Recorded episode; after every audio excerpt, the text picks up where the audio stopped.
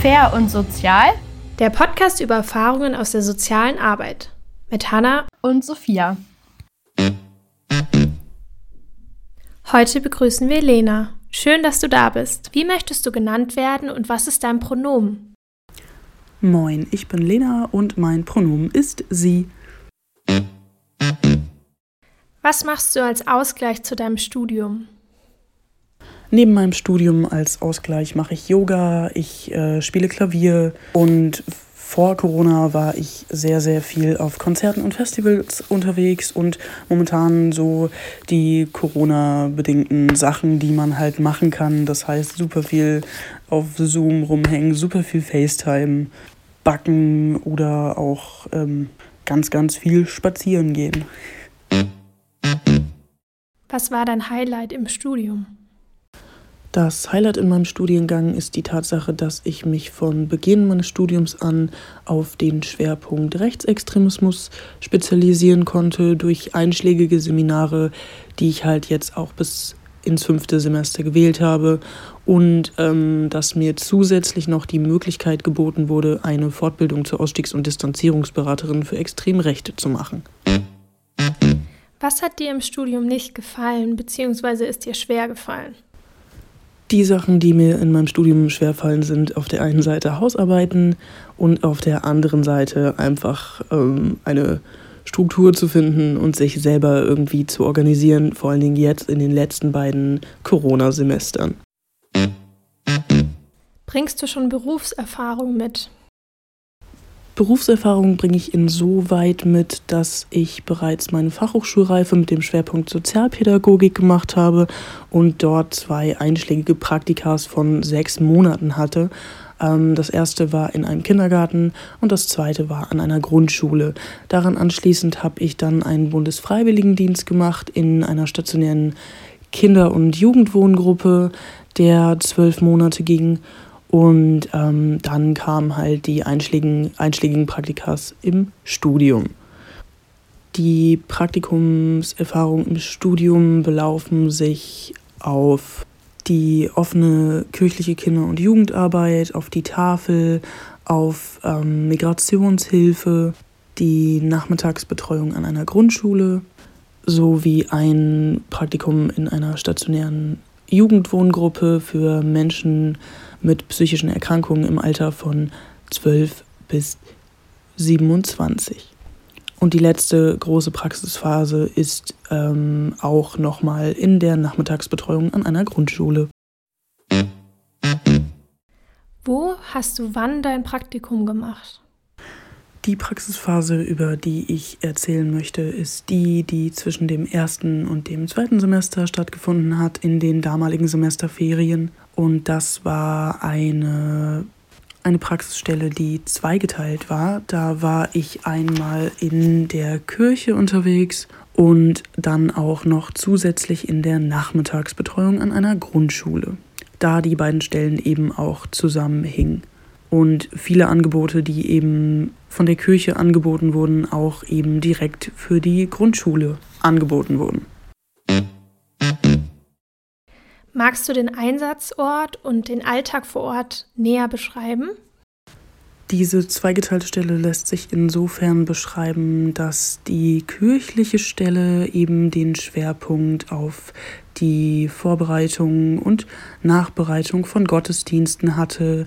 Ähm, ich habe die Konfirmanden begleitet für die gab es dann auch noch ein Jugendzentrum innerhalb dieser Kirche. Das war einfach ein kleiner Raum, der eben zweimal die Woche geöffnet wurde für ein paar Stunden, wo die Konfirmanden dann eben noch einfach einmal gemeinsame Nachmittage verbringen konnten mit einem Billardtisch, den wir da hatten, mit verschiedenen Spielen, mit Nachmittagsangeboten. Und ähm, auch die Begleitung eines Kinderchors habe ich übernommen und habe halt, während die Kinder im Chor saßen, ein bisschen äh, die Stimmung reguliert, bis das dann vorbei war. Ähm, des Weiteren durfte ich ein großes Projekt begleiten. Ähm, das war ein Spielplatz, der aufgrund der Witterungsverhältnisse in dem Zeitraum ähm, in den Einrichtungen der Kirche stattgefunden hat. Die hat eben die Räumlichkeiten zur Verfügung gestellt. Und dort wurde dann eben ein Spielplatz mit einer riesigen Rutsche, mit einer Hüpfburg, mit verschiedenen Bällen ähm, und Bauklötzen ähm, angeboten. Und die Eltern konnten dort zusammen Kaffee trinken, Kekse essen. Es war halt einfach ein niederschwelliges Angebot, damit sich die ähm, Menschen aus der Gemeinde etwas besser kennenlernen können. Die zweite Stelle war eben die an der Grundschule innerhalb der Nachmittagsbetreuung, wo ich dann, nachdem ich in der kirchlichen Stelle war, nachmittags hingegangen bin, um dort ja die Nachmittagsbetreuung zu begleiten, Angebote für die Kinder zu erstellen und ähm, eben auch bei der Hausaufgabenbetreuung mitzuwirken. Und ähm, wie zusätzlich auch noch irgendwie das Mittagessen begleiten zu können von den Kindern. Dann waren natürlich auch noch Teamsitzungen und Besprechungen mit in diese Praxiszeit eingeplant und natürlich auch die Vorbereitung und Nachbereitung von dem einen großen Projekt. Das heißt, ich hatte mm, am Beginn der Woche irgendwie einen 10-Stunden-Tag und der Rest war dann aufgeteilt in zwei bis vier Stunden, was natürlich etwas äh, problematisch war, da ich zu dem Zeitpunkt noch zu der Stelle gependelt bin. Und das war dann mit dem Stundenpensum natürlich alles etwas kompliziert. Aber natürlich auch irgendwo machbar. Wurde dein Praktikum vergütet? Von den insgesamt sechs Praxiszeiten wurde keine einzige vergütet tatsächlich. Was war cool und uncool in deinem Praktikum und würdest du es weiterempfehlen? Die Komplikationen an diesem Einsatzort innerhalb dieser ersten Praxisstelle waren tatsächlich relativ prägnant.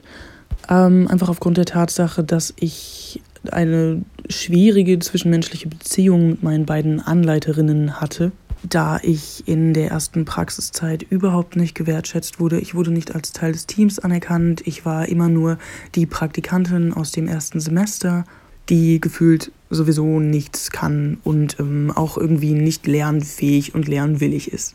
Heißt so viel wie mir wurde überhaupt keine Verantwortung übertragen. Man hat mir im Umgang mit den Jugendlichen einfach nichts zugetraut. Das heißt, ich durfte zum Beispiel auch das Jugendzentrum innerhalb der Kirche nicht alleine leiten, obwohl ich dazu durchaus fähig gewesen wäre zum Zeitpunkt meines Studiums.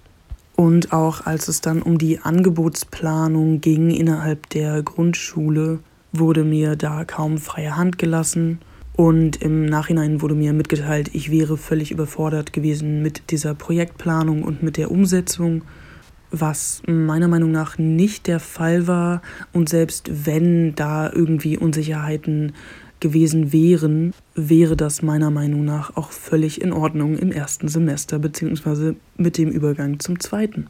Abseits davon gab es dann auch Probleme mit der Kleiderordnung, da ich einmal ein Band-T-Shirt getragen habe äh, von einer Metal-Band und die haben natürlich ähm, etwas schwierigere Designs zum Teil. Das war jetzt von der Band Slipknot, wo eben die Gesichter der Bandmitglieder drauf waren und die Bandmitglieder tragen halt bestimmte Masken, weil das eben zu ihrem Bühnenoutfit und zu der ganzen Ästhetik von der Band gehört. Nachdem der Tag dann vorbei war, hat mich meine Anleiterin in ihr Büro geholt und ähm, hat mir mitgeteilt, dass ich dieses einschlägige, T-Shirt bitte nie wieder tragen sollte, da ich den Kindern Angst machen würde mit meiner Kleidung. Ähm, ich habe das tatsächlich vollkommen anders erlebt. Die Kinder waren an diesem Tag deutlich interessierter an mir und ähm, standen die ganze Zeit vor meinem T-Shirt. Und natürlich haben die mir mitgeteilt, dass sie es ein bisschen gruselig finden, aber das hat sie halt nicht davon abgehalten, sich dieses T-Shirt sehr genau anzuschauen und dieses T-Shirt auch anfassen zu wollen und eben in eine Interaktion mit mir zu gehen. Das heißt, es war im Endeffekt eigentlich eher hilfreich. Ähm, und der letzte prägnante Punkt, den man da noch nennen kann, ist die Tatsache, dass mir innerhalb der Abschlussreflexionen von meinen beiden Anleiterinnen erzählt wurde, dass ich doch zu inkompetent sei für meine spätere Berufung, da ich ähm, zu introvertiert wäre, um mit Kindern und Jugendlichen in Kontakt zu treten und dass ich doch bitte, bevor ich mich nochmal in einen derartigen Bereich begebe, Smalltalk-Themen googeln sollte, um vernünftig mit meiner Zielgruppe in Kontakt treten zu können. Heißt also, alles in allem kann ich die Einsatzstelle in keinster Weise auch nur irgendwie weiterempfehlen. Wie ging es dir vor, während und nach deinem Praktikum?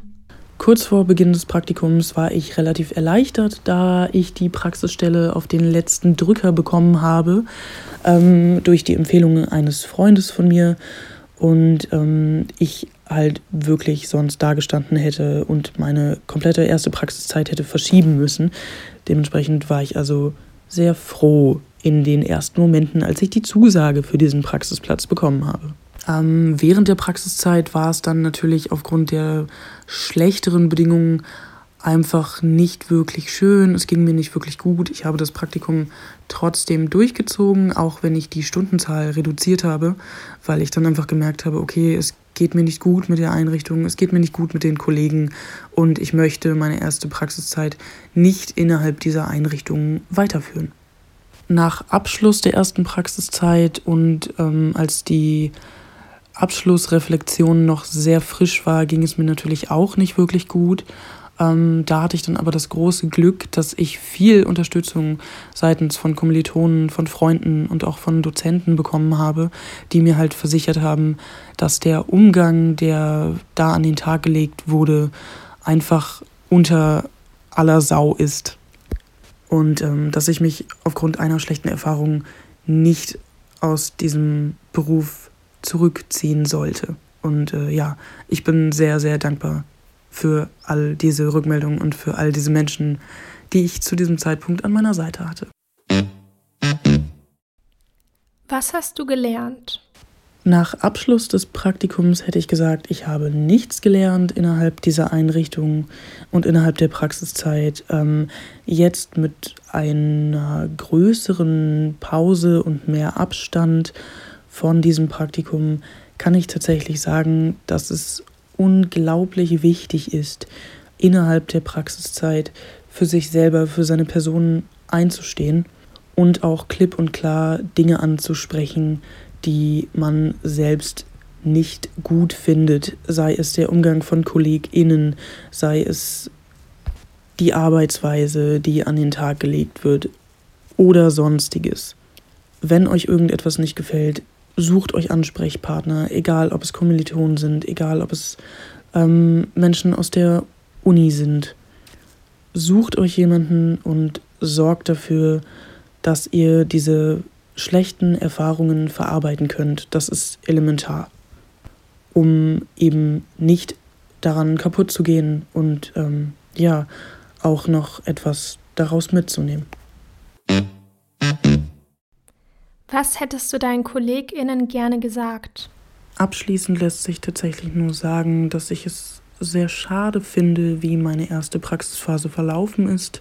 Und ich hätte meinen KollegInnen gerne noch mitgeteilt, ähm, dass ich mir natürlich einen anderen Umgang erhofft hatte, der deutlich wertschätzender hätte sein sollen, als es eben abgelaufen ist damals. Und auch, dass ich es sehr schade finde und vielleicht auch bedenklich, dass eben SozialarbeiterInnen oder auch ErzieherInnen oder PädagogInnen, die schon länger in diesem Beruf sind, es Menschen, die eben neu in diese Berufung kommen und noch unglaublich viel zu lernen haben und da aber auch gewillt sind, eben neue Kompetenzen zu erlernen oder auch schon gegebene Kompetenzen zu erweitern, derartig behandeln und ähm, eine derartige Mutlosigkeit in frischen Studis hervorrufen, einfach durch ihre Art der Kommunikation und des Umgangs mit diesen Menschen. Möchtest du sonst noch etwas teilen oder erzählen? Ja, zum Abschluss gerne noch etwas Positives nach diesen ganzen schlechten Erfahrungen innerhalb der ersten Praxiszeit. Ähm, es lässt sich nur erwähnen, dass es in den Praxiszeiten daran anschließend immer besser geworden ist und ich auch einfach immer mehr als partizipierendes Teammitglied gesehen wurde und auch in der jetzigen Praxisstelle der Umgang einfach komplett anders und ähm, einfach nur wertschätzend ist mir gegenüber seitens des Teams und ähm, dass es einfach wichtig war, diese Erfahrung nach der ersten Erfahrung machen zu können. Also natürlich ist das Team innerhalb der sozialen Arbeit unglaublich wichtig, aber diese Erfahrungen haben mir eben noch einmal gezeigt, wie wichtig das Team tatsächlich ist und äh, ja, wie dankbar ich eben für eine Stelle sein kann, in der einfach alles perfekt läuft. Ja, genau. Und natürlich möchte ich euch beiden noch danken, dass ich die Möglichkeit hatte, hier teilzunehmen und einfach meine Gedanken zu ähm, teilen mit euch. Und ähm, dass ich vielleicht auch die Möglichkeit hatte, anderen Leuten, deren Praxiserfahrungen momentan vielleicht nicht wirklich gut sind oder die eben auch schon ähnliche Erfahrungen gemacht haben, irgendwie ein bisschen Mut zuzusprechen und sagen zu können, haltet durch, beißt euch da durch, ähm, hört nicht auf das, was Leute euch sagen, wenn es derartig schlechte Rückmeldungen sind. Und ähm, macht einfach weiter, weil es gibt definitiv einen Grund dafür, weshalb ihr auch nach diesen Erfahrungen noch in diesem Studiengang seid. Und es lohnt sich einfach daran festzuhalten. Vielen Dank, dass du da warst und uns von deinem Praktikum erzählt hast.